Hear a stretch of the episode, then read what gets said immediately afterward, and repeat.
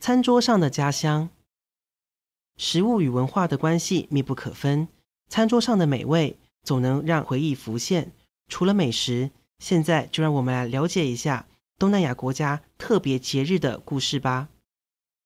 说到泰国的传统节日，你一定马上会想起泼水节。泼水节就是泰国的过年，家家户户擦拭佛像，感谢他一年来的保佑。大伙儿也会一起来到寺庙清洗佛像，祈求来年平安。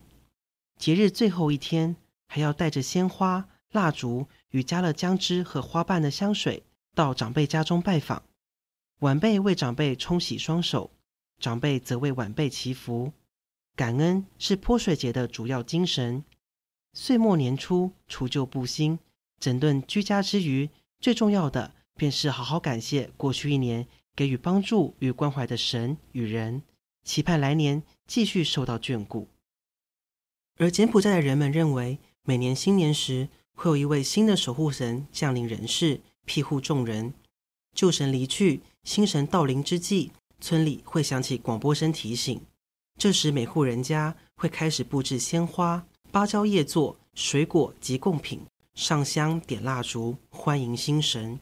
神就像人。有自己的喜好，有的神喜欢吃无花果，无花果带苦味，这可能表示今年收成欠佳；有的神喜欢血，表示灾厄可能发生。因此，长辈会限制小孩们外出游玩。不论如何，所有人都会谨慎地应对新来的神，祈求全家一整年平安。至于越南的中秋节故事，也和月亮有关。传说中，一名叫贵的人从神仙那儿得到一棵神奇的槐树，只要用洁净的水持续浇灌这棵树，它就能治愈百病，使人起死回生。某天，贵的妻子独自在家，遭遇山贼闯入，不幸被杀。鬼回到家，看到妻子的尸身，悲痛欲绝。这时，他想起神仙的嘱咐，很快地找来一颗狗的心脏。一片槐叶，分别放入妻子的心窝与口中，奇迹果然发生了，鬼的妻子复活。但也许是因为使用的是狗的心脏，所以妻子复苏后记忆力变得十分的差，许多事情不留意。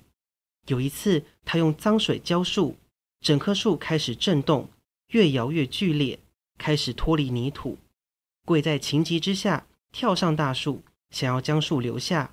不料，他不但留不住，还被飞跃而起的树一起带到月亮上面去了。